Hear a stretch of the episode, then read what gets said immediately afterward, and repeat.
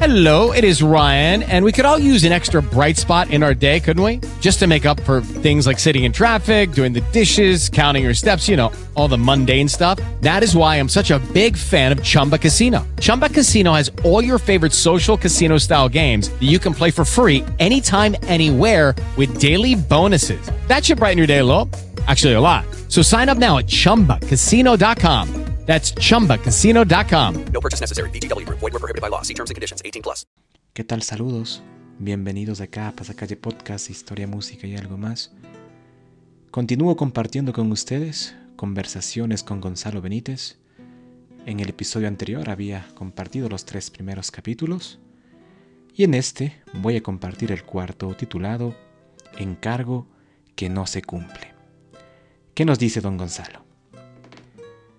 La escuela fiscal 10 de agosto era la única de varones hasta ese momento. Esa es la época más linda para mí porque ahí justamente nací para el arte. Yo ya tocaba la flauta. Las dulzainas conocí en la escuela porque Guillermo Garzón consiguió unas. ¿Sí saben cuáles son las dulzainas? Son dos flautas pegadas en la una se toca la melodía y en la otra se toca la segunda. Entonces resulta un dúo de flautas. Unas de Carey tenía yo. Hice música desde que estuve en cuarto grado y era rector el profesor Alejandro Jaramillo. El profesor de música se llamaba Ulpiano Chávez. Él tuvo, yo diría, el acierto de elegirme cuando tenía unos 10 u 11 años para que interprete en el programa social dedicado al Día de la Madre. Me preparó porque sintió mi inclinación por la interpretación musical. Venga, venga, dice, sabe que tengo aquí una canción que habla de la madre. Cuando me estaba enseñando la música me dijo que el ritmo se llamaba balada. Por primera vez oía. El profesor tocaba el piano y yo tenía la letra. Cuando llegó el día preciso, en el salón general de la escuela, las madres estaban reunidas para oír las recitaciones y la música de los chicos. Ese día había unas 150 personas. Cuando me toca el número, pasamos el profesor y yo a un lado con la canción memorizada. La primera estrofa canté muy bien. La segunda, en la mitad, ya no pude seguir. ¿Cómo estaría cantando, no? ¿Con qué sentimiento? Porque si derramo lágrimas en este momento, es porque me estoy acordando de mis queridos viejos, pero tienen que disculparme. Ya no estaba cantando, había comenzado a quejarme y entonces, muy avergonzado, me cogí la cabeza y salí corriendo. El profesor se quedó solito con el piano y con la música. ¡Qué vergüenza! Corrí hacia la dirección porque ahí dejábamos nuestros vestidos para salir elegantes. Estaba tapado la cabeza y no quería saber nada.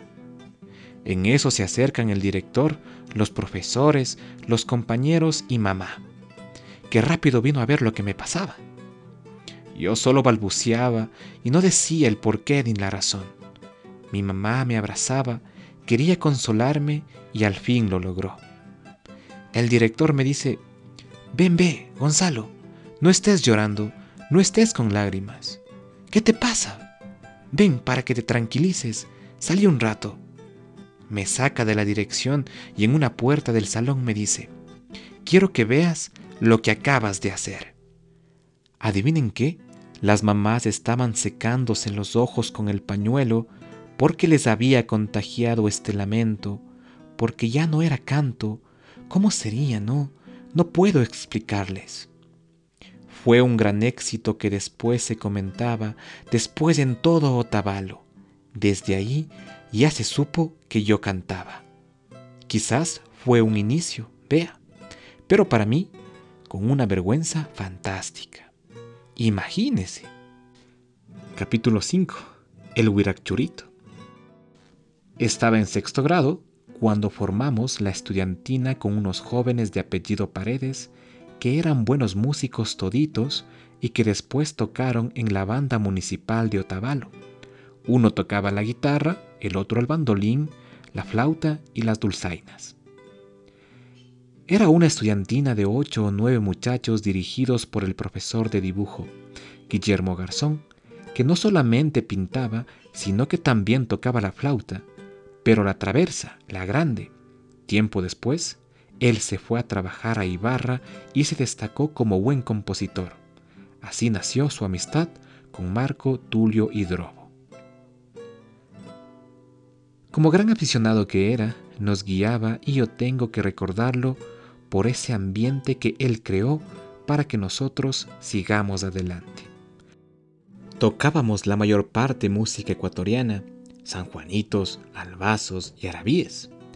Nos presentábamos en las horas sociales de la escuela y en las veladas de Nochebuena que les invitábamos a las chicas de la escuela Gabriela Mistral.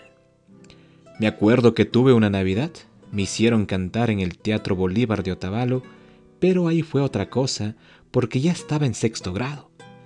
No me acuerdo qué canciones fueron, pero eran lindas, porque los compositores de Otavalo son cosa muy seria.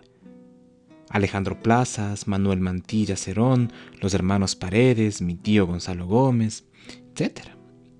Había un señor Arturo Tuapanta que tocaba flauta, juntos conmigo, pero las flautas de carrizo no más. Después consiguió una flauta de esas extranjeras. Él recompuso el grupo Los Corazas, que antes dirigió Marco Tulio Hidrobo, y cuando murió el Marco Tulio, le dejó la dirección a Arturo Mena, que era muy aficionado y les educó a sus hijos en la música. Toda la familia Mena tocaba muy lindo, pero eso ya aquí en Quito. Capítulo 6 arpita de mis canciones. El año 28 Otavalo se preparó para el recibimiento del presidente Isidro Ayora, que venía inaugurando la vía del tren que llegaba a Otavalo, así que las instituciones se prepararon para recibirle. El rector preparó una sorpresa con la estudiantina e invitó al presidente Ayora a una hora social en el salón de la escuela. Ahí nos presentábamos Tocábamos rondador, dulzaina, bandolín, etc. Se emocionó tanto el presidente de que todos éramos muchachos y que hayamos ejecutado bien las canciones, que cuando terminó la presentación preguntó, ¿Ustedes tienen piano? Entonces el rector le dijo, por desgracia no. Entonces yo les ofrezco, dijo el presidente. Pasó un mes o dos y tuvimos el piano en la escuela. Todavía creo existe ese piano.